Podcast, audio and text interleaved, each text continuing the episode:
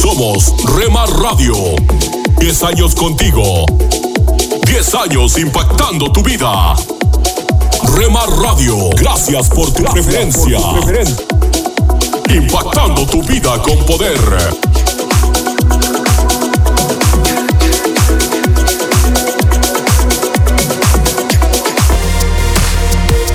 Me encontró y me dio perdón. Estás escuchando Rema Radio, Jesucristo es la razón. transmitiendo desde Jalisco. México, Ahora sé que hago impactando tu vida con poder. escondido en tu corazón. Quiero siempre con- Estás escuchando Tiempo devocional, un tiempo de intimidad con Dios. sobre todo. Tu majestad inigualable.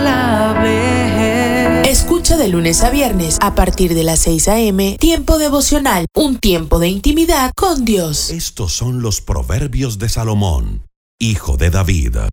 Día 21, capítulo 21. En las manos de Dios, los planes del rey son como un río. Toman el curso que Dios quiere darles. Todo el mundo cree hacerlo mejor, pero Dios juzga las intenciones. Más que recibir ofrendas y sacrificios, Dios prefiere que se haga justicia y que se practique la honradez. Hay tres cosas que son pecado. Ser orgulloso, creerse muy inteligente y vivir como un malvado. Cuando las cosas se piensan bien, el resultado es provechoso. Cuando se hacen a la carrera, el resultado es desastroso. Las riquezas que amontona el mentiroso se desvanecen como el humo. Son una trampa mortal. La violencia destruye a los malvados porque se niegan a hacer justicia. Quien mal se comporta lleva una vida difícil. Quien vive honradamente lleva una vida sin problemas. Más vale vivir en un rincón del patio que dentro de un palacio con una persona peleona. El malvado solo piensa en el mal y hasta con sus amigos es malvado. Jóvenes sin experiencia, acepten el consejo de los sabios y aprendan el castigo de los malcriados. Dios es justo y sabe bien lo que piensa el malvado. Por eso acaba por destruirlo. Quien no hace caso de la súplica del pobre, un día pedirá ayuda y nadie se la dará. Un buen regalo calma el enojo si se da en el momento oportuno. El hombre honrado es feliz cuando ve que se hace justicia. Pero ¿cómo se asusta el malvado? Quien deja de hacer lo bueno, pronto termina en la tumba. Quien solo piensa en fiestas, en perfumes y en borracheras, se queda en la pobreza y jamás llega a ser rico. Los malvados y los ladrones tendrán que pagar el rescate de los hombres buenos y honrados. Vale más la soledad que la vida matrimonial con una persona agresiva y de mal genio. En casa del sabio hay riquezas y perfumes. En la casa del tonto solo hay desperdicios.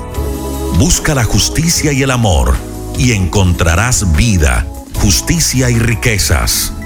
Basta un solo sabio para conquistar una gran ciudad. Quien tiene cuidado de lo que dice, nunca se mete en problemas.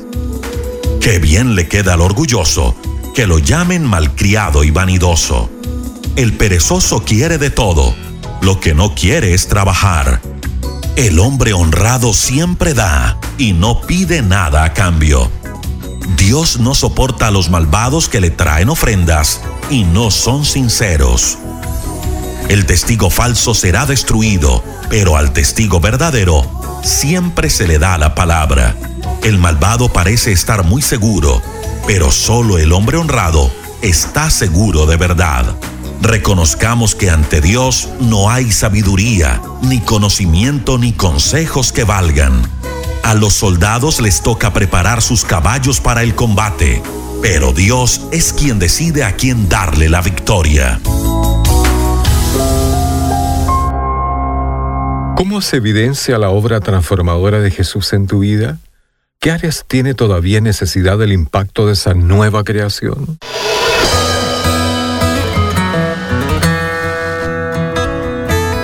Bienvenidos a nuestro pan diario. El tema para el día de hoy, su muerte trae vida. La lectura se encuentra en 2 Corintios capítulo 5. Si alguno está en Cristo, nueva criatura es. Las cosas viejas pasaron, todas son hechas nuevas.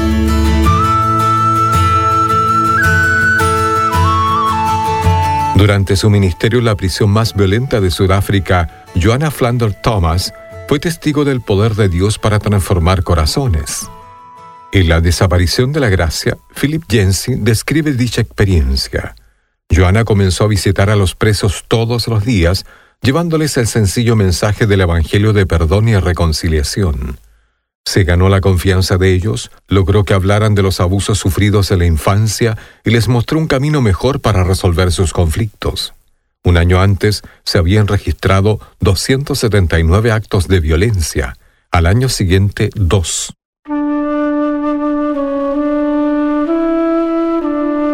El apóstol Pablo escribió, Si alguno está en Cristo, nueva criatura es.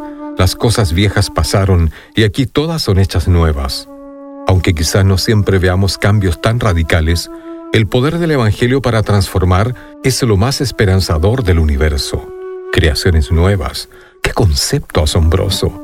La muerte de Jesús nos lanza un viaje de parecernos más a Él, el cual culminará cuando lo veamos cara a cara. Nunca debemos perder de vista lo que a una nueva vida le costó a Cristo. Su muerte nos trae vida. Al que no conoce pecado, por nosotros lo hizo pecado, para que nosotros fuésemos hechos justicia de Dios en Él. Padre, gracias por ser una nueva criatura por la obra de Cristo en la cruz.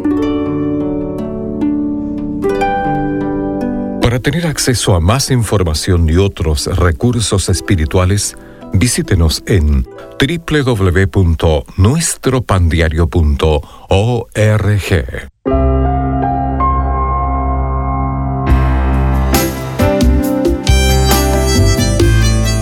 Alimento para el alma. Lecturas diarias de inspiración producidas por Radio Transmundial. El mundo en pausa. En la historia de la humanidad, muchos han sido los diferentes acontecimientos ocurridos, pero pocos se han vivido como la situación tan difícil de los años 2020 y 2021, cuando apareció e inundó en la escena mundial el famoso coronavirus. Por este inesperado y devastador virus, el mundo se quedó en pausa fue un tiempo de confinamiento que trajo consecuencias en la economía y política de los países e impactó a la sociedad en general. En los hogares surgieron o se agudizaron más los conflictos interpersonales, el estrés y el miedo por la pérdida de familiares y amigos. La soledad y depresión ocuparon sus lugares. El distanciamiento social cambió la perspectiva de la vida. No importando el estatus, simplemente afectó a todos por igual. La tristeza y las lágrimas fueron la compañía de miles de familias en diferentes latitudes. En nuestro pasaje de hoy, en Romanos capítulo 8, vemos que Dios nos dice que todo ayuda para bien. Romanos 8:28. En su soberanía, Dios permite todas las cosas para sus propósitos. No podemos descartar que fueron momentos para la reflexión personal. Se consideró el valor de la familia, de la vida y el compartir juntos. Se retomaron algunas metas postergadas y sobre todo se buscó la presencia de Dios en la intimidad, la cual se hizo urgente y necesaria. La fe retornó en muchos. Recordemos que la confianza debe estar depositada en Dios. En momentos difíciles, no olvides tres cosas. Alaba a Dios constantemente, deja tus cargas a Él y espera en Él. El propósito de Dios se cumple en todo tiempo. Meditación escrita por Aura Arriaga de Hostos, Venezuela.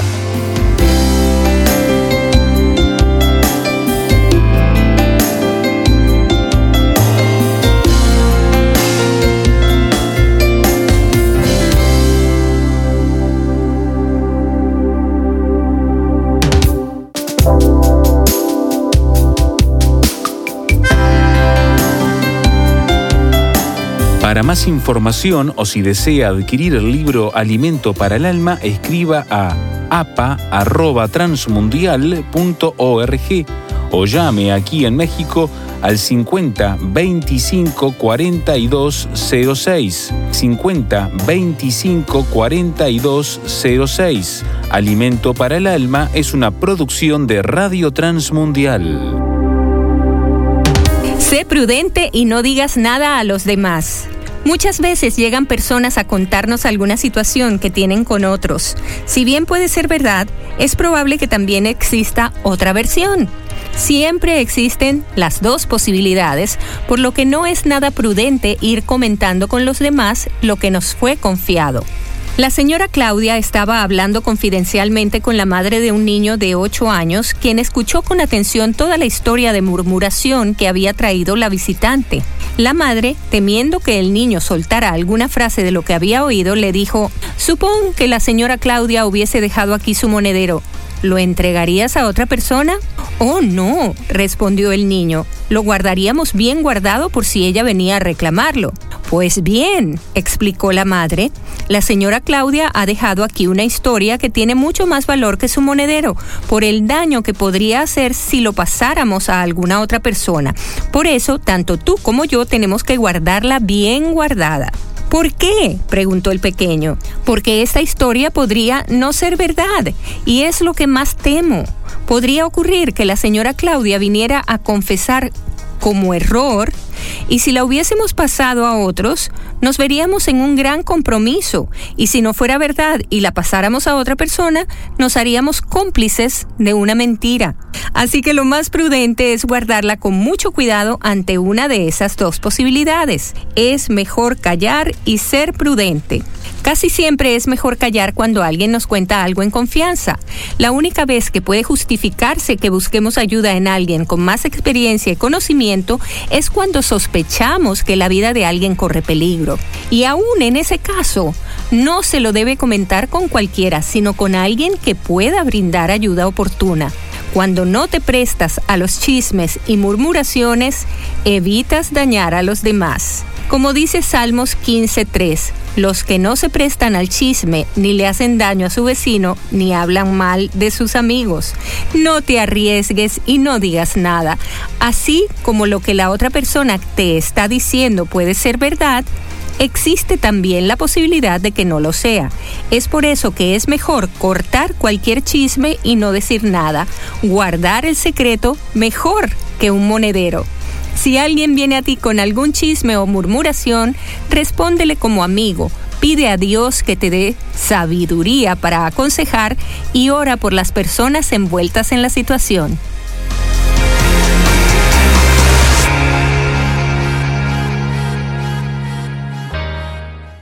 The start of a new school year is a lot, especially in college. Turn that pile of coursework into great grades and stress free weekends with Grammarly. Grammarly's digital writing assistant is a must have for every college student. Its comprehensive writing suggestions help you avoid all those little mistakes that eat into your grade so you can turn in your work with confidence. Best of all, it's free to use with all your favorite devices and apps. Need more advanced features? Upgrade to Grammarly Premium for clarity full sentence rewrites that rephrase hard to read sentences, cutting down on jargon and making your essays as clear and impactful as possible. It even comes with built in plagiarism detection. Just one more way Grammarly covers all the details that go into getting the best possible grade. Improve your grades with fewer all-nighters by using Grammarly. Sign up for your free account at grammarly.com slash podcasts and get 20% off when you're ready to upgrade. That's grammarly.com slash podcasts. Hola, soy Dorothy.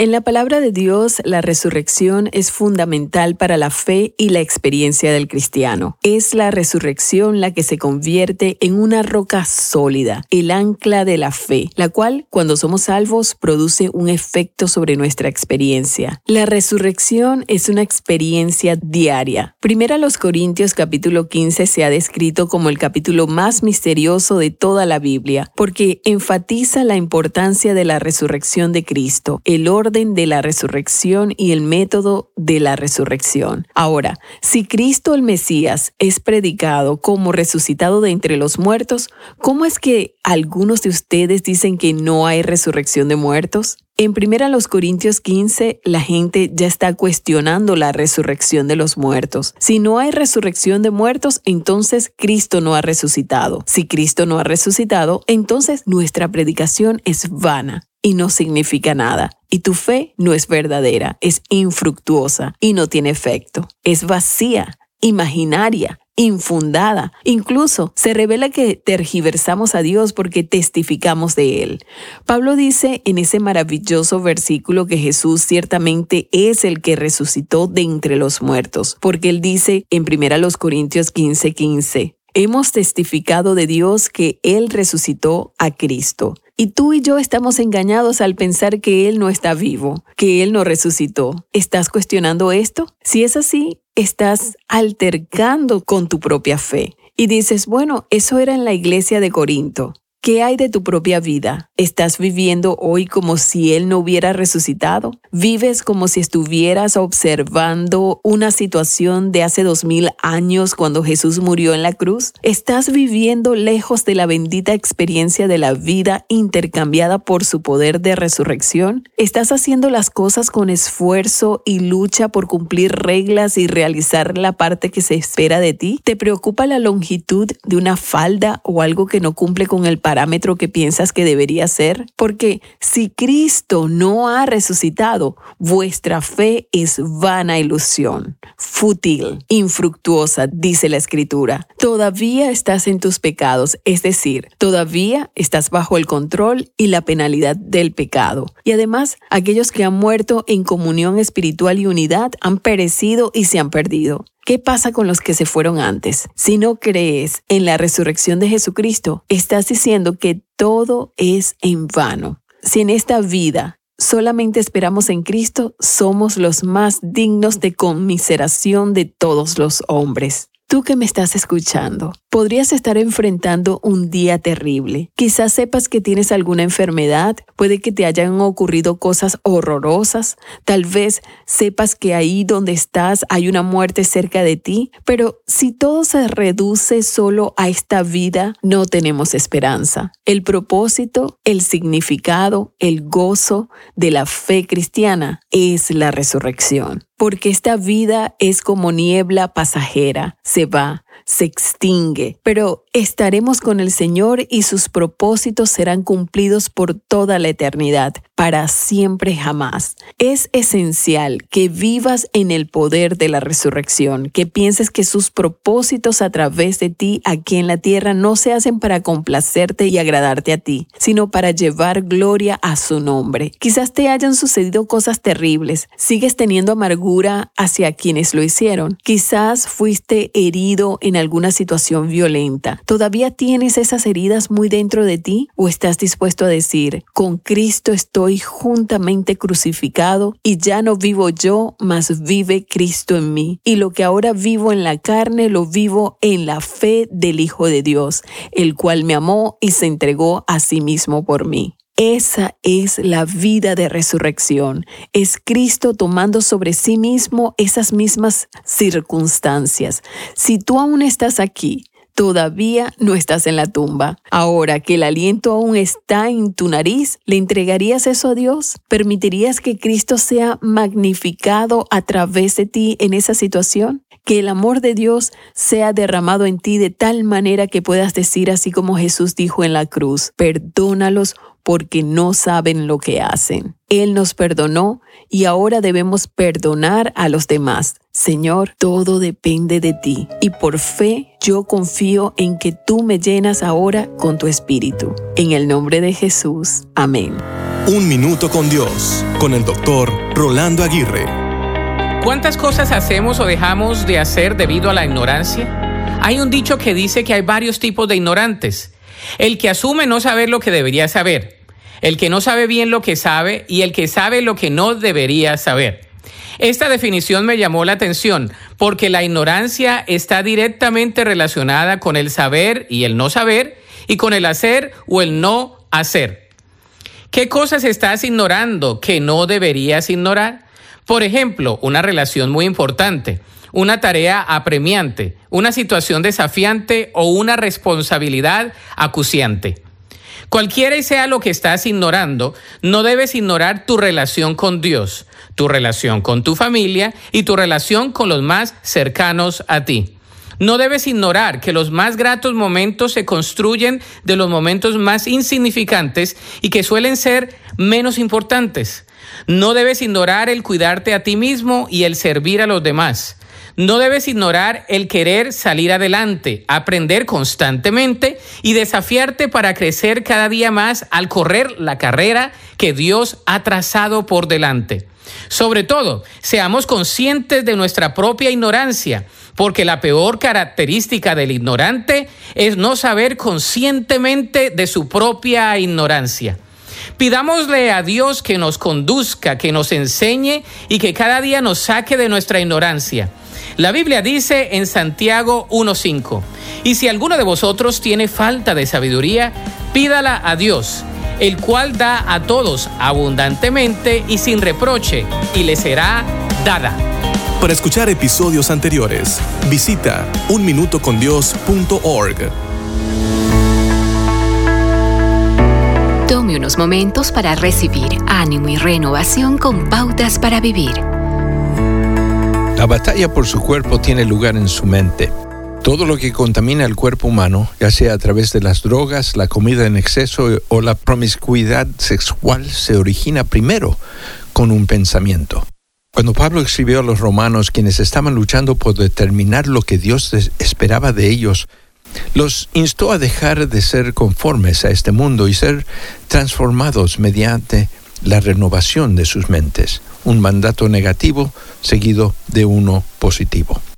La actitud de un romano pagano en los días de Pablo no era muy diferente a la actitud de la mayoría de la gente hoy en día.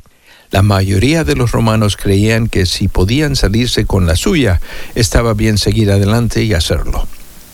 El mundo dice, si no estás cerca de la persona que amas, entonces ama a la persona que está cerca.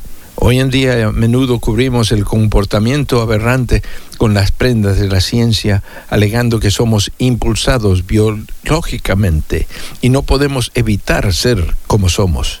Entonces, ¿debemos aceptar nuestra cultura? No, dijo Pablo, agregando que en lugar de conformarnos a la nuestra cultura, deberíamos ser transformados por la renovación de nuestras mentes, algo que permite el Espíritu Santo. La conformación o transformación es su elección, no la compulsión biológica.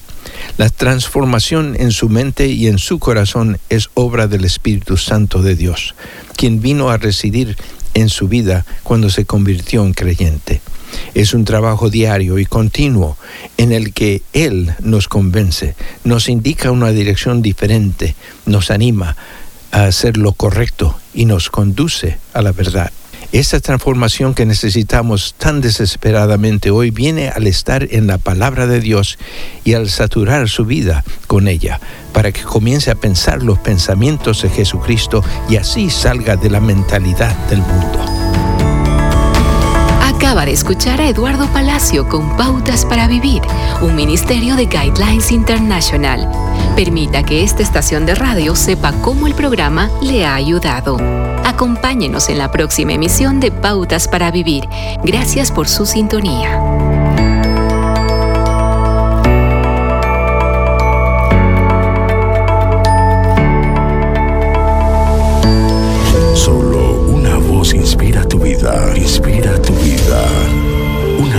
Cielos, con el pastor Juan Carlos Mayorga. Bienvenidos. Sométase toda persona a las autoridades delegadas, porque no hay autoridad sino de parte de Dios, y las que hay por Dios han sido establecidas. Si usted tiene autoridad contra alguien, es porque le fue dada de arriba. Ninguno en sí mismo tiene la más mínima autoridad, ya sea dentro del hogar, en la iglesia y en el mundo. Todo lo que podemos hacer es ejercer la autoridad dada por Dios. No se puede crear autoridad por nuestra propia cuenta.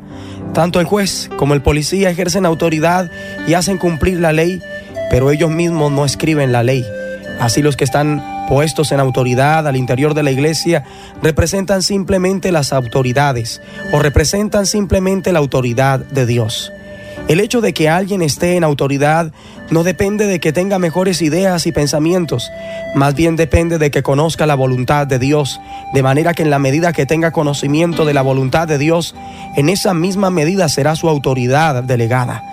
Es por eso que aquellas personas que son fuertes en sí mismas, es decir, que ejercen autoridad por su propia cuenta, como le ocurrió a Pilato dentro del gobierno, a Caifás dentro del sistema eclesiástico, siempre serán personas de temer. Todo aquel que conoce la voluntad de Dios será autoridad delegada y tendrá a su cargo aquellos que desconocen la voluntad del Señor. Es por eso que todos los que están en autoridad son responsables de instruir en el conocimiento de la voluntad de Dios. Toda autoridad, querido amigo, dentro de la iglesia deberá saber cuál es la voluntad del Señor. En ese caso particular, solo entonces podrá actuar con autoridad como representante y ministro de Dios.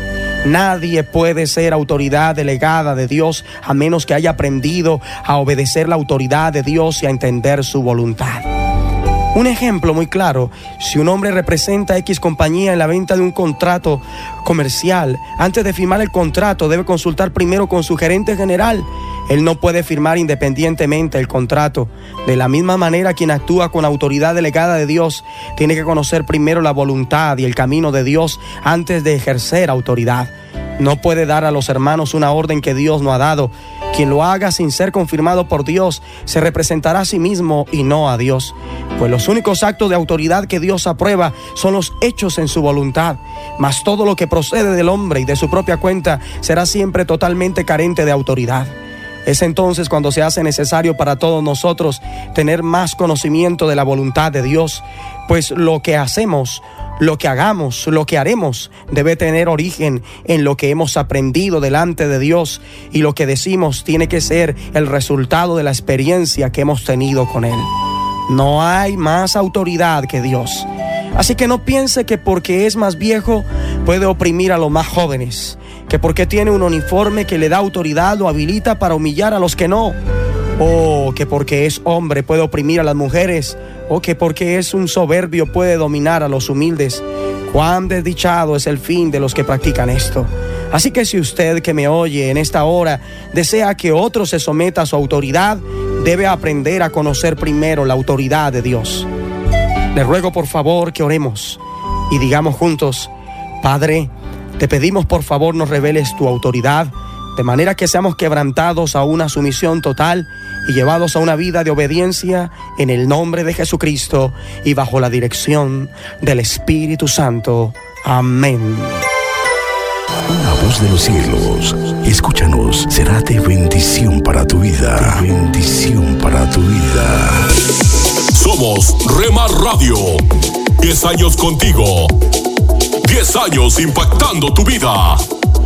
Remar Radio, gracias por tu preferencia impactando tu vida con poder.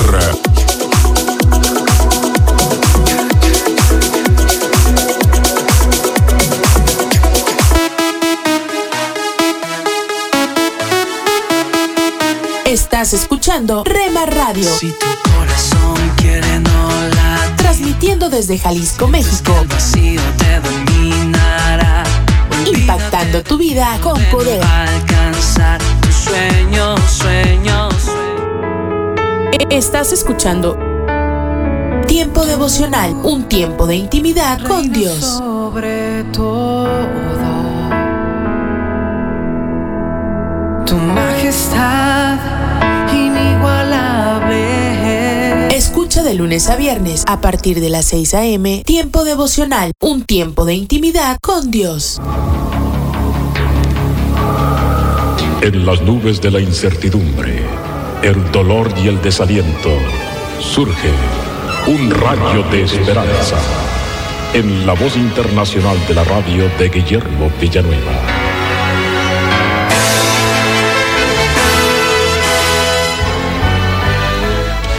Una joven hermosa y rubia llamada Diana Humphries de Houston, Texas, tenía solo 16 años cuando puso una emboscada a su hermano de 14 años y lo mató. Y la razón era porque ella se sentía tan aburrida y fatigada de la vida y quería que sucediera algo emocionante. Ella también estaba planeando asesinar a su madre, a su padre y después suicidarse porque ella quería acabar con la cansada rutina de su vida familiar. ¿Cómo está tu hogar? ¿Cómo está mi hogar ahora mismo? amigo, esta historia es una de las miles de historias que se suceden mes tras mes en todo el mundo. Los corazones están quebrantados por los problemas en la familia. Quizá me está escuchando una dama que tiene un mal matrimonio, que su esposo es un hombre de mal carácter, infiel, borracho, desobligado. O quizá me escucha un caballero cuya esposa es rebelde, rencillosa, incomprensiva. O me está escuchando una persona que ha sufrido separación matrimonial, están a punto de divorciarse o se han divorciado.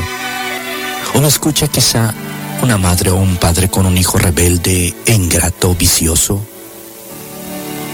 La pregunta es, ¿qué has hecho con tu corazón quebrantado? Hemos estado hablando de corazones quebrantados y este es el último mensaje sobre este tema. Los corazones están quebrantados por los problemas de la familia. Muchos odian, otros se van de casa, otros intentan matarse. ¿Qué piensas hacer con tu problema? Hay personas que están también quebrantadas por sus propios pecados, rebeliones, sus propias desobediencias, mentiras, su rencor, su carácter, su vicio. ¿Qué vamos a hacer cuando tenemos un corazón quebrantado por tantos problemas y pecados? Hemos estado leyendo el versículo 3 de Marcos 14 donde dice así, la palabra de Dios para buscar solución para un corazón quebrantado. Pero estando Jesús en Betania, en casa de Simón el leproso, y sentado a la mesa, vino una mujer con un vaso de alabastro de perfume de nardo puro de mucho precio, y quebrando el vaso de alabastro, se lo derramó sobre la cabeza de Jesús. Mi amigo, cuando esta mujer derramó este perfume sobre la cabeza del Señor Jesús, esa habitación quedó llena del perfume. Y esta adoración agradó grandemente al Hijo de Dios. Pero era necesario quebrantar, quebrar el vaso. Los problemas de familia, nuestros propios pecados nos han quebrantado. Y solamente este quebranto puede dejar salir nuestro corazón, nuestra vida, nuestra fe, nuestro arrepentimiento pero hay que traerla a Jesús. Yo te invito, mi amigo, que este quebranto lo traigas al Señor Jesucristo. Él va a tomar tu vida quebrantada. Él va a aceptar tu corazón, tu fe. Va a perdonar tu pecado. Y te aseguro que si recibes a Cristo, si confías plenamente en Él, Él te perdonará y va a cambiar las nubes grises en un día de sol brillante. Ven y recibe a Cristo. Amén. Esperamos que esta audición, un rayo de esperanza, haya penetrado en su corazón. Si en algo podemos servirle, por favor dirija su correspondencia a Guillermo Villanueva, apartado 77-335, México, Distrito Federal, 11200. Le invitamos para que nos sintonice a esta misma hora y por esta misma estación. Muchas gracias por la amabilidad de su atención. Pan dulce para la vida. Reflexiones con Carmen Reynoso. Visitaba en Hamburgo una mezquita. Di una vuelta al salón principal. Las paredes, los dinteles, el techo estaban adornados por cientos de dioses, muy coloridos. Pregunté al encargado cuál de los dioses era el mejor. Me dijo que no lo sabía, pero que invocaba a todos y así estaba seguro. Es triste pensar que aún hay pueblos enteros que no conocen de Jesús y confían en estas imágenes. Pero es más triste todavía ver que en nuestros países el nombre de Jesús va desapareciendo de los hogares, las escuelas y los edificios públicos. Hoy más que nunca tenemos que orar para que todos los hombres sepan que Jesús salva y cambia vidas. Orar por las autoridades que gobiernen con honestidad y que nos den paz y libertad. Dios quiere que todos sean salvos y sepan que hay un solo Dios y un solo mediador entre Dios y los hombres, Jesucristo hombre. Pan dulce para la vida. Reflexiones con Carmen Reynoso. Hola, soy Johnny Erickson Tara.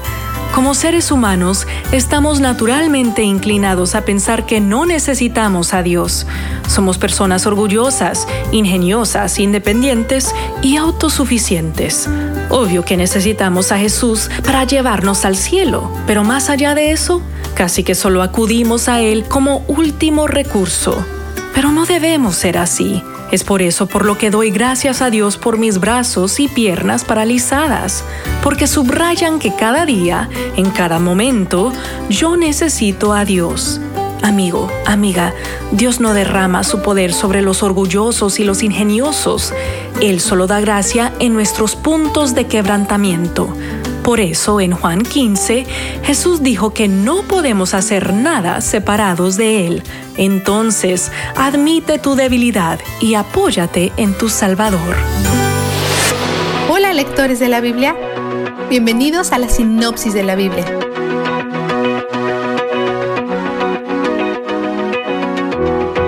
La historia de Ruth se desarrolla en el tiempo de los jueces, cuando todo tipo de maldad llena la tierra de Israel. El libro empieza con una pareja de esposos, Elimelech y Noemí, que dejan el pueblo donde nacieron para escapar de una hambruna. Se establecen en Moab, un pueblo pagano, al otro lado del río Jordán. Después que ellos y sus dos hijos llegaron a Moab, los hijos hicieron lo único que Dios les advirtió que no hicieran. Se casan con mujeres que adoraban a otros dioses.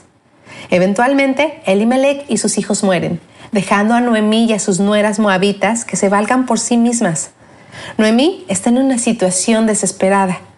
Como viuda, sin ningún hijo, no hay manera para que ella sea provista, especialmente no en una tierra extranjera que no tiene leyes para proveer a las viudas como las tiene Israel. Afortunadamente, le llega la noticia que la hambruna ha terminado, así que empaca su equipaje. Les dice a sus nueras paganas que se regresen a su casa, en donde pueden empezar de nuevo. Orfa se va a su casa. Pero Ruth toma una decisión impactante. Ella se apega a una viuda desamparada y deprimida y deja su país para mudarse a una tierra extranjera. Mientras le hace este compromiso a Noemí, Ruth invoca un juramento a Dios y se refiere a él como Yahweh. Esto nos deja saber que algo ha ocurrido en su corazón. Su lealtad se ha transferido de sus dioses paganos al Dios de Noemí. Ellas regresan a Belén, pero Noemí está amargada. Piensa que Dios la está maltratando. Ella no tiene idea de lo que le espera.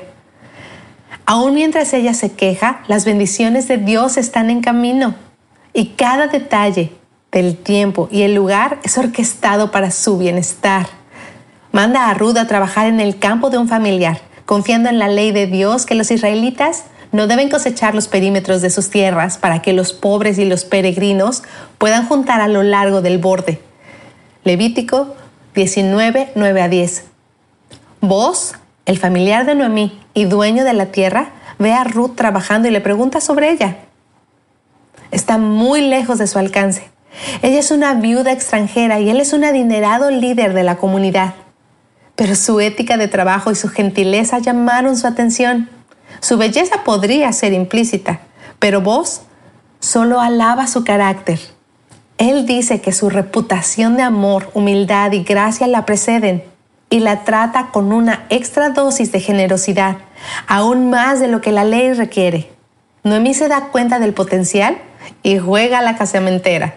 Le dice a Ruth que pare de vestirse como viuda y la envía a visitar a vos de noche.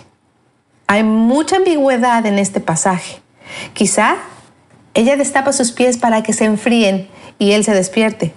Pero algunos eruditos señalan que la palabra pies es muchas veces un eufemismo para las partes privadas de un hombre.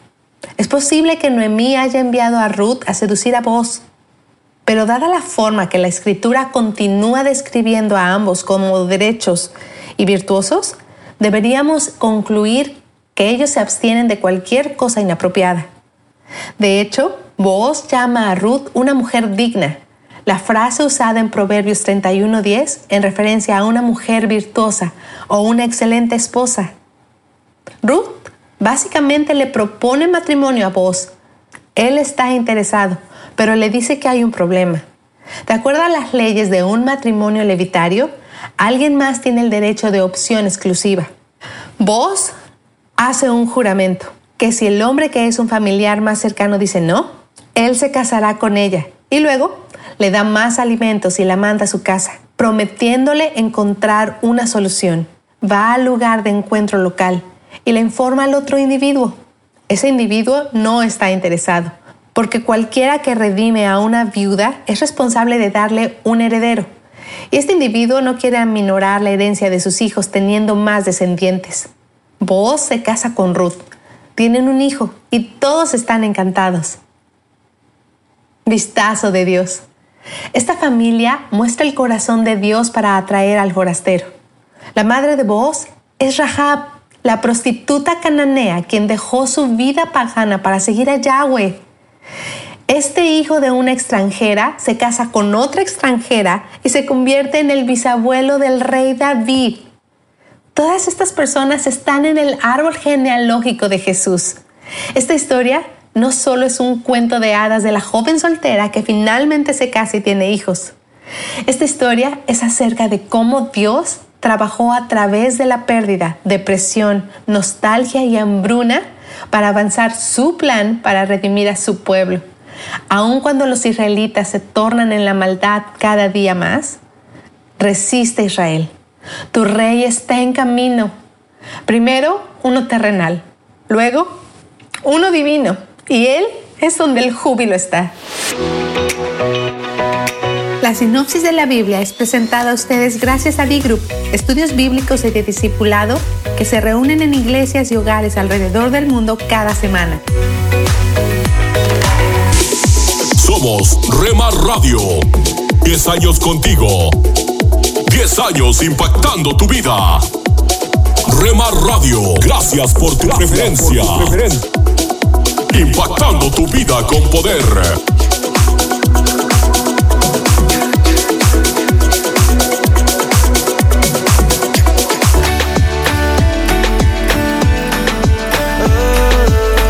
Estás escuchando Rema Radio. Transmitiendo desde Jalisco, México. Gobiernos que olvidan a la gente. Impactando tu vida con poder. sabor a alegría eternamente. Estás escuchando Tiempo devocional, un tiempo de intimidad con Dios. Sobre todo, tu majestad de lunes a viernes a partir de las 6 a.m. Tiempo devocional, un tiempo de intimidad con Dios. Lecturas diarias de Unánimes. La lectura de hoy es tomada del libro de los Salmos. Allí vamos a ir al Salmo 104 y vamos a leer desde el versículo 10 hasta el versículo 23, que dice, Tú eres el que viertes los manantiales en los arroyos, van entre los montes, dan de beber a todas las bestias del campo, mitigan su sed los asnos monteses. En sus orillas habitan las aves del cielo, cantan entre las ramas. Él riega los montes desde sus aposentos, del fruto de sus obras se sacia la tierra. Él hace brotar el heno para las bestias y la hierba para el servicio del hombre, para sacar el pan de la tierra, el vino que alegra el corazón del hombre, el aceite que hace brillar el rostro y el pan que sustenta la vida del hombre. Se llenan de savia los árboles de Jehová, los cedros del Líbano que él plantó. Allí anidan las aves, en las hayas hace su casa la cigüeña. Los montes altos son para las cabras monteses, las peñas para madrigueras de los conejos. Hizo la luna para los tiempos. El sol conoce su ocaso. Pones las tinieblas y es de noche. En ella corretean todas las bestias de la selva. Los leoncillos rugen tras la presa y reclaman de Dios su comida. Sale el sol, se recogen y se echan en sus cuevas. Sale el hombre a su labor y a su labranza hasta la tarde. Y la reflexión de este día se llama La pelea de lobos. Cuando un lobo va perdiendo la pelea contra otro lobo y entiende que ya no tiene posibilidades de ganar, el lobo perdedor ofrece apaciblemente la yugular al oponente, como si dijera, perdí, acabemos con esto de una vez. Sin embargo, en ese momento, tiene lugar lo increíble.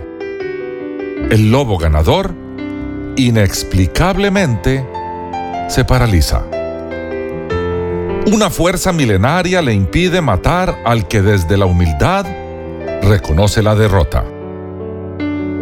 Algún mecanismo primario se dispara en el lobo ganador y le recuerda que la especie es más importante que el placer de eliminar al contrincante. Qué maravillosa relojería instintiva.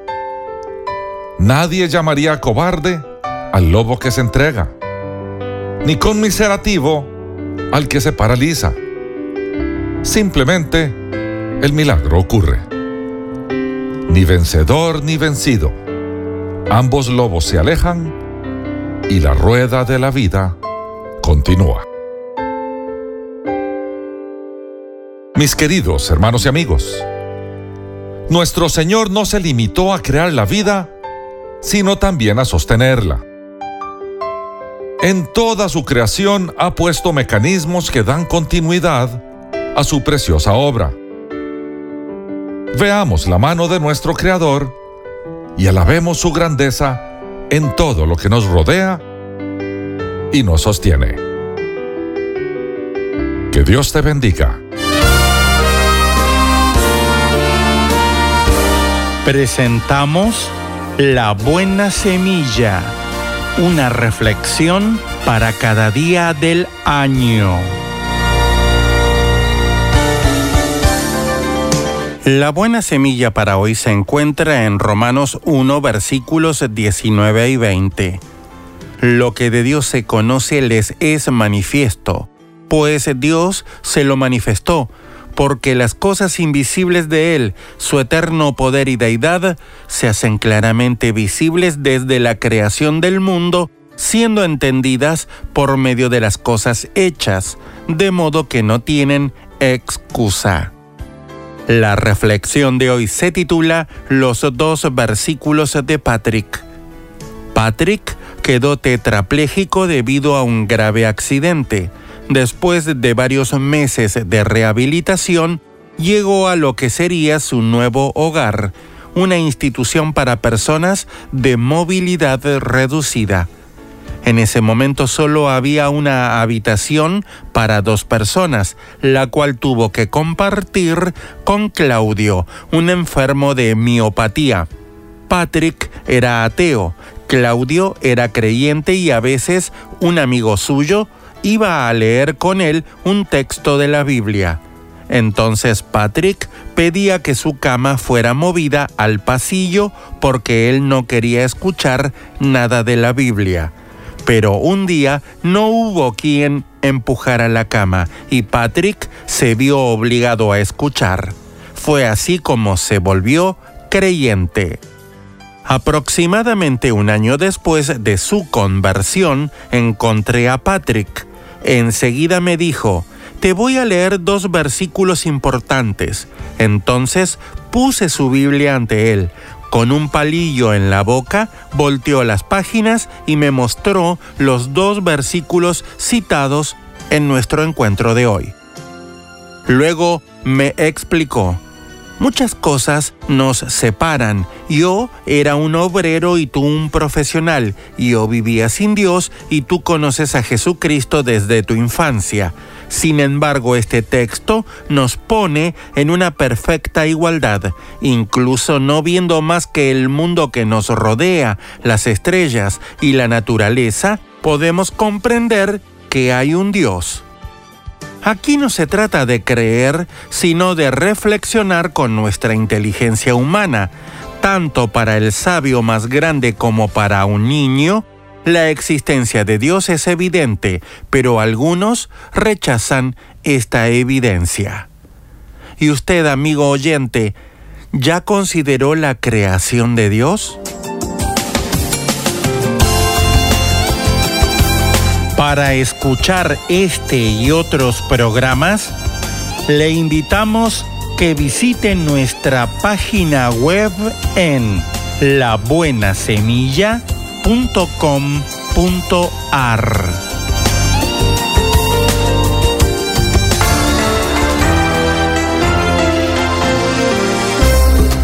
Una vez más le damos la bienvenida a Cultura Financiera. ¿Cómo está? Gracias por permitirnos llegar a su hogar, a su automóvil, en el lugar donde usted se encuentre. Gracias por estar junto a nosotros y también eh, decirles que estamos muy contentos porque en esta ocasión en los estudios nos acompaña el doctor Andrés Palacio. ¿Cómo ¿Qué tal? ¿Cómo estás, Milenka? Sí, estamos contentos de estar con la gente en su automóvil, en su casa, en el trabajo, en el baño, en diferentes lugares. no, dejémoslo en el trabajo. No, pues, nos escuchan por todos lados, ¿no es cierto? Sí, y además lo pueden escuchar este programa a través de la internet, ¿no? cierto. Si van a nuestro sitio de culturafinanciera.org, usted puede escuchar este programa a través de su teléfono o también a través de su computadora. Y entre los muchos recursos gratuitos que se ofrecen en el sitio de internet culturafinanciera.org está un librito de bolsillo que se llama Hagamos un plan. Me parece tan interesante que deberíamos tal vez hablar brevemente de lo que contiene porque nos ayudaría, creo yo, a organizarnos mejor precisamente para controlar los gastos, ¿no? Eh, Exactamente, hace un tiempo atrás escribí un libro que se llama Las 10 leyes irrefutables y una de las cinco leyes de la destrucción económica es justamente la ley de la mente desorganizada. Mira, el orden es la piedra angular para nuestro éxito económico. Si uno quiere que le vaya bien económicamente, tienes que tener orden. Claro Todo tiene sí. propósito en la vida, ¿no? Este, el propósito del orden es el acceso.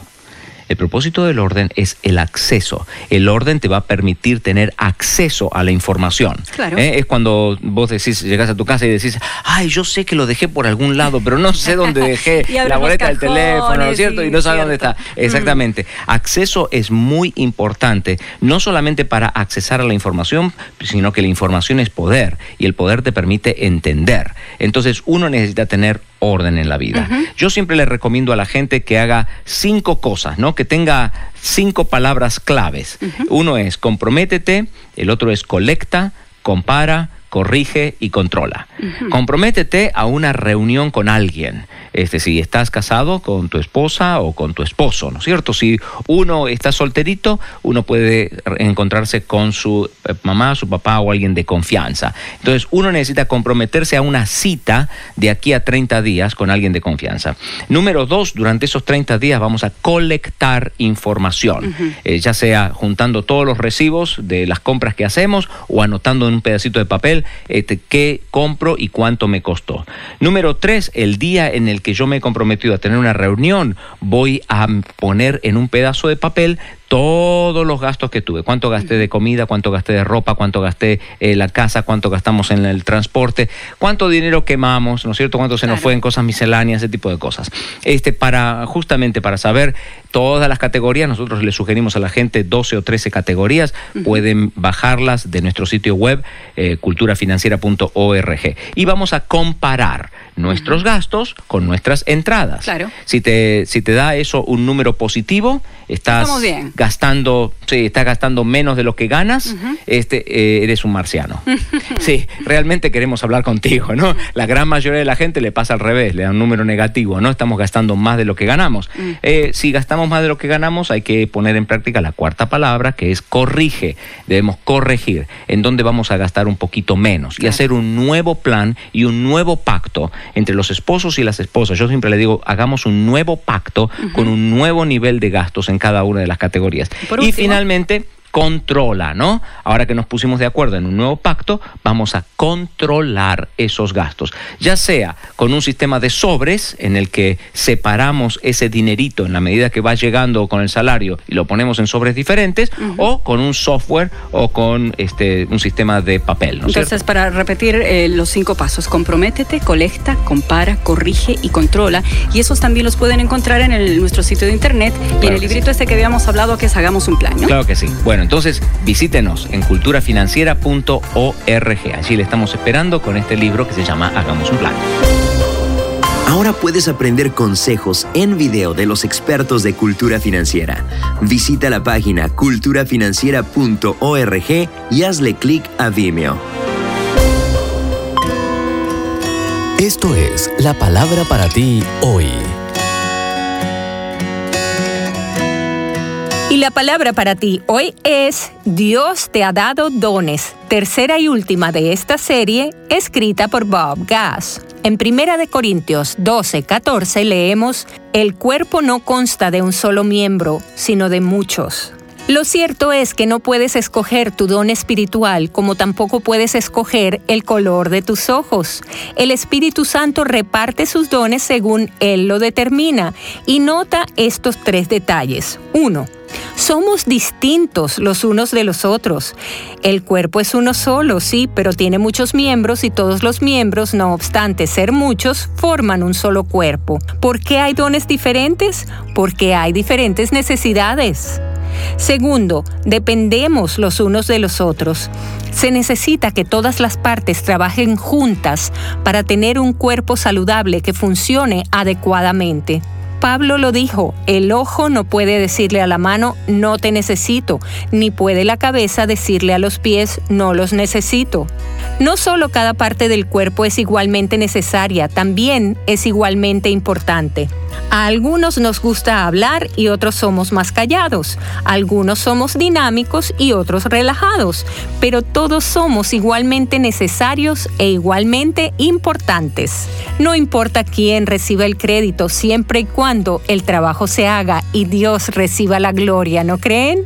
Tercero, debemos preocuparnos los unos por los otros. Así Dios ha dispuesto los miembros de nuestro cuerpo a fin de que no haya división, sino que sus miembros se preocupen por igual unos por otros. Si uno de los miembros sufre, los demás comparten su sufrimiento, y si uno de ellos recibe honor, los demás se alegran con él. Ahora bien, no olviden que ustedes son el cuerpo de Cristo y cada uno es miembro de ese cuerpo. Un mensaje a la conciencia. Un momento de reflexión en la vida diaria. Escúchelo hoy en la voz de Carlos Rey. En este mensaje tratamos el siguiente caso de una mujer que descargó su conciencia de manera anónima a nuestro sitio conciencia.net, autorizándonos a que la citáramos. Mi esposo me engañó con varias mujeres, así que me separé de él. Después de 12 años de divorciada, conocí a un hombre que me lleva varios años. Es un gran ser humano de buen corazón, lleno de cualidades, pero es extremadamente celoso. Se imagina cosas y me reclama como si fueran un hecho. Le he explicado que detesto la infidelidad porque viví en carne propia ese dolor, pero no hay manera de que confíe en mí. Siento que me voy a cansar muy pronto de sus celos. ¿Qué puedo hacer para que él no sea tan celoso? Este es el consejo que le dio mi esposa. Estimada amiga, otra mujer en su situación bien pudiera dejarse llevar por el corazón en vez de acatar las advertencias de que sus sueños de ser feliz corren peligro. Para justificar la decisión que ha tomado, esa mujer pudiera referirse a la creencia popular de que el amor verdadero siempre vence los obstáculos en el camino. Sin embargo, la creencia de que el amor sentimental lo conquista todo es en realidad un mito peligroso. Las películas y las canciones perpetúan ese mito. Y todo el mundo quiere creer que se puede vivir feliz para siempre con tal de que su amor sea lo bastante fuerte. Lamentablemente, el amor sentimental no tiene la fuerza necesaria para sobreponerse al alcoholismo, al abuso físico, a la infidelidad, a la manipulación emocional, a la negligencia, a los celos, ni a un sinfín de otros males. Por supuesto, es posible seguir amando al alcohólico o al abusador o al celoso, pero ese amor no resulta muy romántico cuando acarrea sufrimiento y dolor. En el caso 468, la mujer que nos contó lo que había sufrido tenía por esposo a un hombre irracionalmente celoso, y el amor que ella le tenía no evitó los problemas causados en su hogar por la desconfianza de su esposo. Nosotros le hicimos algunas recomendaciones que usted puede leer en conciencia.net, pero el caso suyo es diferente. A diferencia de esa mujer, usted puede ponerle fin a la relación ahora y evitarse años de dolor. Usted pregunta qué puede hacer para que su novio no sea tan celoso, pero le aconsejamos más bien que le ponga fin a la relación con él. No siga cultivando esta relación ni un solo día más con un hombre que desconfía de usted constantemente. Si él cree lo que se imagina en vez de creerle a usted, entonces lo cierto es que él no la conoce a usted en absoluto. No será fácil alejarse de Él, pero hay alguien que quiere que usted se le acerque. Dios la ama y está dispuesto a acompañarla de aquí en adelante, pero Él no formará parte de su vida sin que usted se lo permita. Está esperando más bien a que usted lo invite. No hace falta un rito ni una fórmula, sino solo que usted ore en sus propias palabras. Con eso termina lo que Linda, mi esposa, recomienda en este caso. El caso completo se puede leer si se pulsa la pestaña en conciencia.net que dice casos y luego se busca el caso 710. Si aún no se ha suscrito para recibir un mensaje a la conciencia por correo electrónico, le invitamos a que ingrese a nuestro sitio conciencia.net y se suscriba hoy mismo. Somos Remar Radio. 10 años contigo. 10 años impactando tu vida. Remar Radio, gracias por tu preferencia. Impactando tu vida con poder.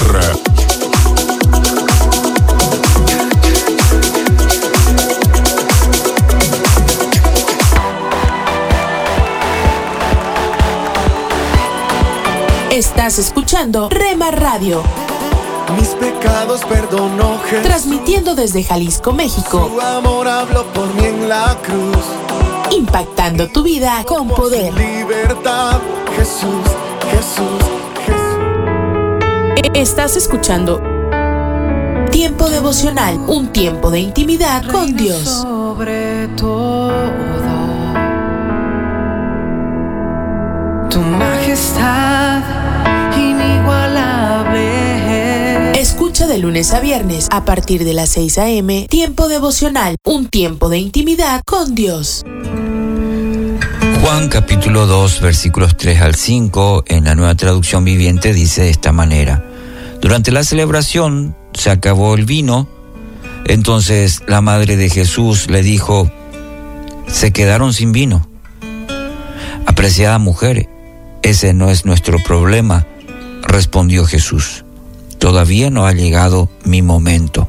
Pero su madre les dijo a los sirvientes, hagan lo que Él les diga.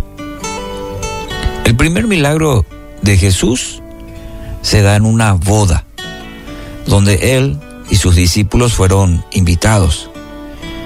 En un momento de esta celebración, el vino se terminó. Para esas personas quizás haya representado, no sé, un gran problema. Y en ese momento aparece María, la madre de Jesús se entera de la, situación, se entera del problema y hace algo interesante. Va a Jesús y le lleva o le comparte el problema. ¿Cuál fue la, eh, la declaración? Lo que le dice la, la mamá, la madre de Jesús, María, le dice, se quedaron sin vino. Muchos de nosotros probablemente nos quejemos, entremos en una desesperación, no sé, recurriríamos a algún pariente, algún conocido, o buscaríamos solucionarlo con lo que hay. Bueno, se terminó y punto, denle agua, qué sé yo. Pero María, al punto donde quiero que reflexionemos es, María llevó el problema, más allá de, que sea una boda, de que, sea, que se terminó el vino, eh, el problema, hubo un problema y lo que hace María lo debe llevarnos a una aplicación en nuestra vida. María llevó el problema a Jesús, porque estaba segura que era la persona para confiarle esta situación. Ella tenía una necesidad eh, genuina, de, identificó el problema y lo llevó a Jesús y dejó en manos de él. Porque fíjese la declaración de María, hagan todo lo que él les diga. Le lleva a Jesús el problema, le dice, mira, está la situación. La respuesta de Jesús, bueno, ese es, es otro punto a tratar porque es muy interesante también. Pero rescatando la respuesta de María, le dice a los sirvientes, segura de que Jesús iba a hacer algo, que Jesús iba a operar, que Jesús iba a obrar en, esa, en ese momento. Y esa respuesta de, de María tiene esa connotación de de toda su fe en que Jesús iba a orar. Ante el problema, Jesús, este es el problema. Y la fe se activa cuando le dice a los sirvientes, hagan todo lo que Él les dice. Estaba segura que era la persona para confiarle esta situación. Esta escena es muy interesante. En el versículo 5 le dijo a los sirvientes, como les había mencionado, que hagan todo lo que Jesús les ordenara confiaba, confiaba en Él. Así funciona la fe en la vida del creyente. Y esto le agrada mucho al Señor. Como los evangelios eh, varias veces nos citan ejemplos de que la fe que agrada a, a Dios, pues esta era una más, la de su propia madre, María. Había seis tinajas de piedra cada tinaja tenía una capacidad de entre 75 a 113 litros. Jesús pidió a los sirvientes que lo llenaran de agua y lo lleven al maestresala, el experto en vino. Y este cuando probó el agua, que ahora era, que es vino, por obra milagrosa de Jesús, asombrado dijo al novio, has guardado el mejor vino, ¿eh? ¿De dónde sacaste este vino? Eh? Bueno, querido oyente, recuerde esta ecuación espiritual. Problema presentado, crisis evitada. Todo porque una mujer de fe, María, le confió el problema a Jesús y activó la fe. Descansó. No le dio sugerencias, no entró en una desesperación, a la persona correcta, con la actitud correcta y una fe confiada. Y lo mismo puede y debe ocurrir en nuestra vida. De presentarle el problema a Dios. No vaya al socio, a la, a la persona que muchas veces creemos que puede solucionar. Vaya primero a Dios, fuente de todo poder, de toda esperanza y paz en medio de todo, cualquier tipo de problema, para confiarle y descansar después en el que Él va a obrar. Es decir, como lo hizo María, dejar en sus manos. Usted no lo resolverá y Él espera que usted le confíe y vea su obrar en esa situación. Así que hoy quiero animarle. Ore al Señor preséntele a Él, ¿sí? confíe en Él. Y dice su palabra que Él responderá. Nadie dijo que los jóvenes universitarios ganarían el premio por tener los cuartos limpios y ordenados. Entrar en muchos de sus dormitorios en la universidad es solo para los muy valientes y para aquellos quienes tienen un estómago fuerte. Cuando nuestro hijo se encontraba en la universidad, encontré un descuido en la limpieza de los dormitorios que no había visto. Cuando dije que en el baño de nuestro hijo crecían formas de vida intermedias, dijo, Oh, papá, deberías ver los del final del pasillo. Y cuando me describió su baño, en realidad no tenía ningún deseo de confirmar visualmente su reporte. Era el comienzo de la primavera y esos muchachos se las habían arreglado para evitar limpiar el piso del baño desde el primer día del inicio de clases. A medida que el piso se empeoraba, se hizo evidente que solo había un remedio lógico, y no era limpiarlo. Consiguieron tablas de 60 centímetros por 1,20 y lo cubrieron. Si dejas de escucharme en este momento, no te culpo. Hoy quiero tener una palabra contigo acerca del tema limpiar o cubrir. Cubrir tu desorden en lugar de limpiarlo no es una idea nueva. La gente ha estado haciendo eso con su pecado durante mucho tiempo. En lugar de enfrentar que hemos pecado contra Dios y los demás, preferimos simplemente ocultarlo. Hay muchas maneras de postergar el reconocimiento de tu pecado. Podemos racionalizarlo encontrando alguna forma hábil pero vacía para justificar lo que estamos haciendo. Podemos tratar de minimizarlo o echarle la culpa a otro. Podemos engañarnos pensando que si podemos encubrirlo con éxito, estaremos limpios.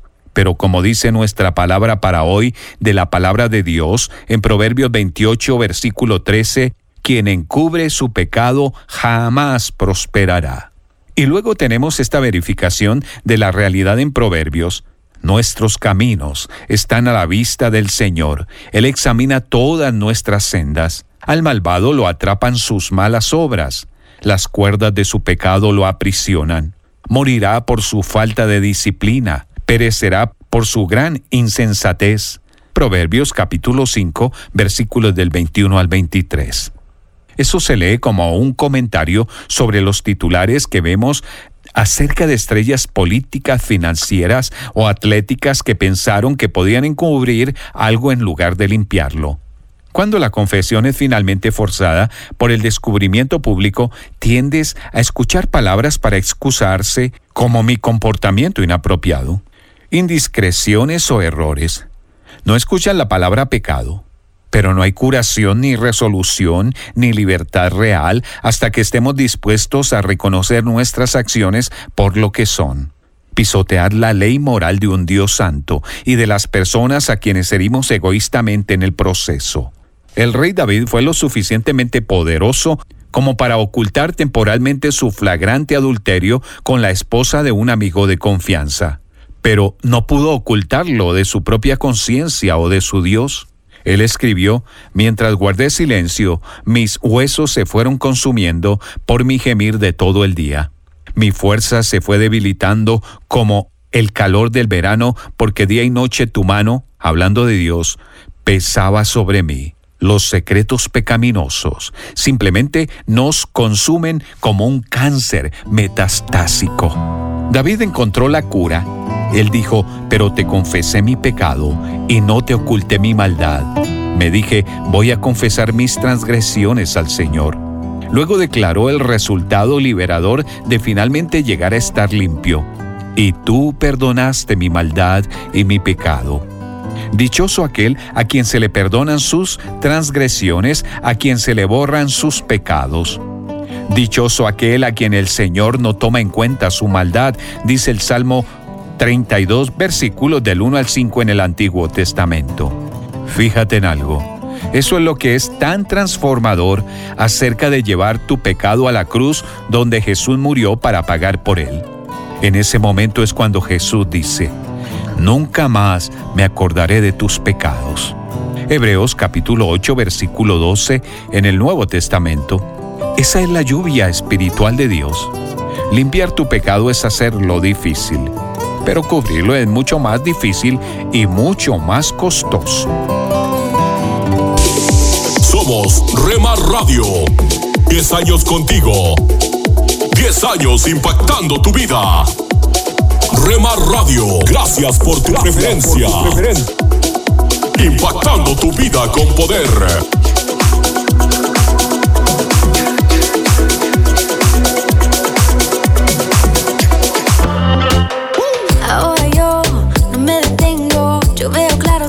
Estás escuchando Rema Radio. Guiando Transmitiendo desde Jalisco, México. hasta los huesos, amo la forma en que me Impactando tu vida con poder. tu vida para que viva Estás escuchando Tiempo devocional, un tiempo de intimidad con Dios. Sobre todo, tu majestad De lunes a viernes a partir de las 6 a.m. Tiempo devocional, un tiempo de intimidad con Dios. La fidelidad comprada siempre es sospechosa y generalmente de corta duración, escribió el historiador romano Tácito.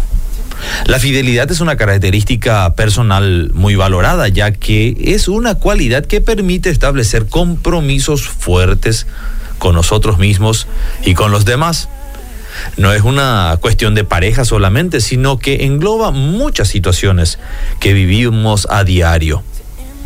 Interesantemente, en la historia que contó Jesús sobre unos siervos, en tres en total, y los talentos que les fueron entregados, parece una historia más bien triste y hasta un poco injusto. A recordar, el primer siervo recibió cinco talentos, cuenta esa historia. Y seguramente sintió que tenía bastante con qué trabajar, así que puso manos a la obra y haciendo lo mejor posible ganó otros cinco talentos. El segundo siervo recibió dos talentos e hizo lo mismo. Con tantos talentos en sus manos, también debe haber sentido que algo debía de hacer con ellos. En cambio, el tercer siervo, que recibió uno solo, salió y de una vez enterró su talento. No leemos que haya intentado siquiera trabajar o negociar con su talento de ninguna manera. Simplemente estaba convencido que no lograría nada con tan poco. La Biblia dice que el Señor de aquellos siervos tardó en regresar, es decir, todos tuvieron suficiente tiempo para hacer rendir sus talentos. Este último tuvo tiempo para al menos ganar un talento más, o por lo menos conseguir los intereses, como dicen las escrituras. Enfocando este relato a nuestros días, podemos entender que estamos en ese tiempo, es decir, entre la obtención de nuestros talentos y el retorno del Señor. Se espera de nosotros que usemos nuestro talento, aunque sea uno, de la mejor forma posible. Tal vez sintamos que ni vale la pena intentar nada, pero déjame decirte que Dios conoce nuestras capacidades, Dios conoce nuestros dones y conoce nuestros talentos. Él sabe que somos capaces de hacer rendir, aunque sea un solo talento. El intento vale la pena. Nos sorprenderá que aún con poco se nos puede confiar. Poner manos a la obra con cinco, con dos o con un solo talento nos dará la satisfacción de un día oír decir al Señor, buen siervo y fiel. Sobre poco has sido fiel, sobre mucho te pondré. Así que no importa la cantidad, importa la fidelidad.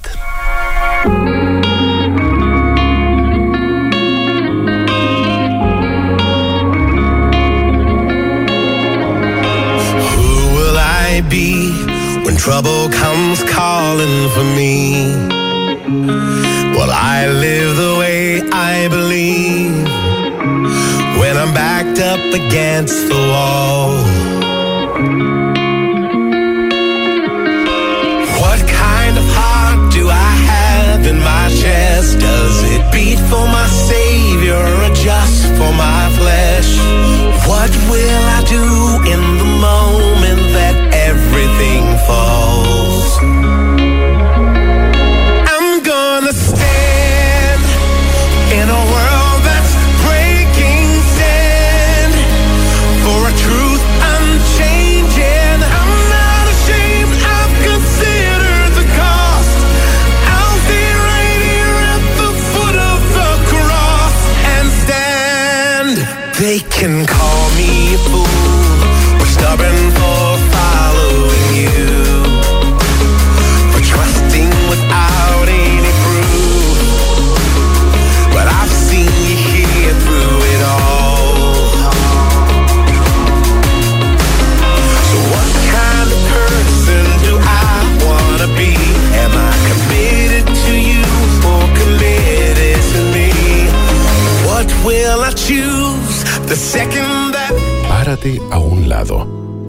Observa el paisaje a tu alrededor.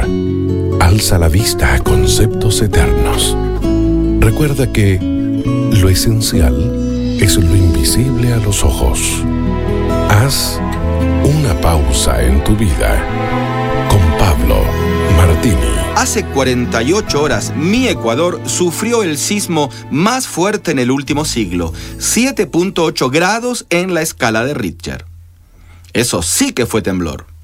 Las noticias aún no cesan de emitir reportes de los daños materiales y de vidas humanas, víctimas que ya superan las 300 personas y miles de heridos. Un desastre. Me encontraba justamente en mi casa escribiendo la pausa anterior a esta. Lo primero que uno hace es salir de su vivienda para evitar el peligro y ubicarse en una zona segura. En cuestión de minutos, varios vecinos nos encontrábamos consternados en la esquina del barrio, observando cómo casas, árboles y vehículos se movían al compás del sismo. No podía dejar pasar esa oportunidad para extraer otra reflexión para vos en estas páginas. Y pensaba, ¿por qué no hacemos lo mismo cuando observamos nosotros, los seres humanos, sucumbir y temblar nuestras vidas? ¿Por qué nos quedamos caprichosamente en el mismo sitio? Construimos pisos de sueños, quizás buenos, quizás nobles, pero enajenados de Dios, y cuando todo comienza a tambalearse, en lugar de correr a un sitio seguro y ponernos a salvo, continuamos en nuestra terca tarea de querer controlar lo incontrolable. Así, vemos desmoronarse nuestro matrimonio, pero no pedimos consejos. Sospechamos que la moral de nuestro hijo se va degradando por las malas amistades y las drogas, pero nada hacemos al respecto. Nuestras finanzas están ahorcándonos y, en lugar de acudir a un asesor financiero de probada experiencia, seguimos tarjeteando nuestras compras hasta llegar a la debacle económica que hunde a toda nuestra familia. Deberíamos salir urgentemente de la zona de riesgo, ubicarnos en un sitio seguro, las alas de Dios. Extender las manos al cielo, reconociendo que existen fuerzas mucho más poderosas a nosotros, que no podemos controlar la cosa solos, y dejar que aquel que pesa las montañas en sus manos te sostenga a ti también y te ponga a resguardo para que, habiendo acabado el día malo, te encuentres firme. Usted puede conseguir estas mismas reflexiones como texto de lectura para cada día del año adquiriendo el libro devocional Una pausa en tu vida. Si desea saber más de nuestro ministerio, visite nuestro sitio en internet unapausaentuvida.org. Gracias por escucharnos. Solo un minuto. La mayoría de las personas anhelan tener amistades íntimas. De hecho, Dios nos creó para que necesitemos tener relaciones entre nosotros. Sin ellas podemos sufrir la soledad y depresión. No obstante, las amistades saludables no se dan por casualidad, requieren un esfuerzo intencional. Para los cristianos la meta es elegir amigos piadosos que compartan nuestra fe y busquen caminar en obediencia con el Señor. Nuestros compañeros más cercanos deben ser personas en las que podamos confiar para recibir buenos consejos, apoyo y aliento. Esta cercanía estrecha es lo que el Señor quiere para nosotros, pero es un tesoro poco común. Si tiene amigos así, expréseles su aprecio y admiración y dé gracias a Dios por haberle dado un regalo tan valioso. Para más información, visite encontacto.org. Les habla Henry Tolopilo, voz del programa Gracia a vosotros en otro momento de gracia. En un libro que habla sobre la tranquilidad del mar, dice que la superficie del mar tiene oleaje, pero tiende a calmarse, y en lo profundo todo es inmóvil. Oceanógrafos han encontrado restos de plantas que parece que no han sido movidas por años.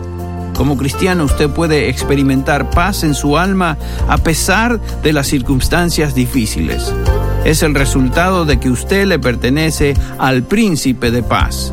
Mientras viva obedeciendo a Cristo, su paz reinará en su corazón y lo protegerá de lo que las circunstancias le puedan traer. Les habló Henry Tolopilo, esperando que nos acompañe en otro momento de gracia.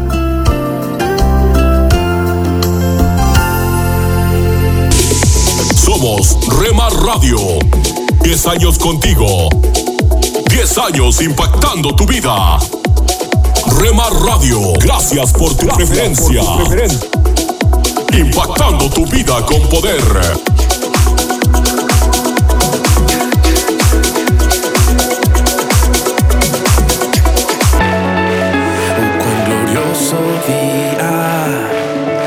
Estás escuchando Rema Radio. Cadenas, oh, cuán glorioso. Transmitiendo desde Jalisco, México.